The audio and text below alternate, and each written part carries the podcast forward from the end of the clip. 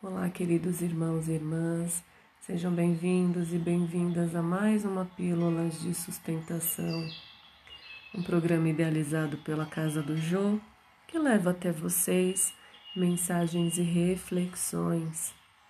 E a mensagem de hoje é: varonilmente. Paulo diz: vigiai, estai firmes na fé, portai-vos varonilmente sedes fortes. Primeira Epístola aos Coríntios, capítulo 16, versículo 13. Vigiai na luta comum, permane permanecei firmes na fé ante a tempestade. Portai-vos varonilmente em todos os lances difíceis. Sede fortes na dor para guardar-lhe a lição de luz Reveste-se o conselho de Paulo aos Coríntios ainda hoje de surpreendente oportunidade para conquistarmos os valores substanciais da redenção. É imprescindível conservar a fortaleza de ânimo de quem confia no Senhor e em si mesmo. Não vale a chuva de lágrimas despropositadas ante a falta cometida.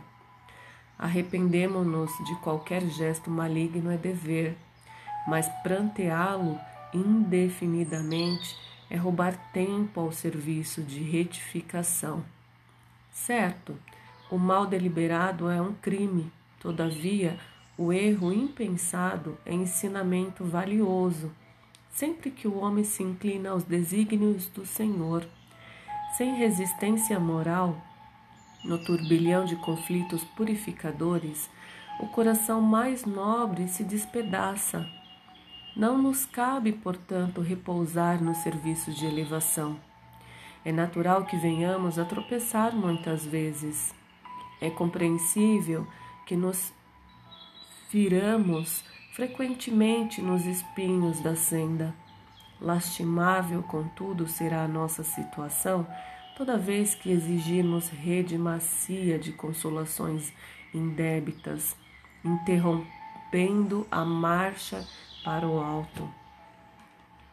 O cristão não é aprendiz de repouso falso, discípulo de um mestre que serviu sem acepção de pessoas até a cruz.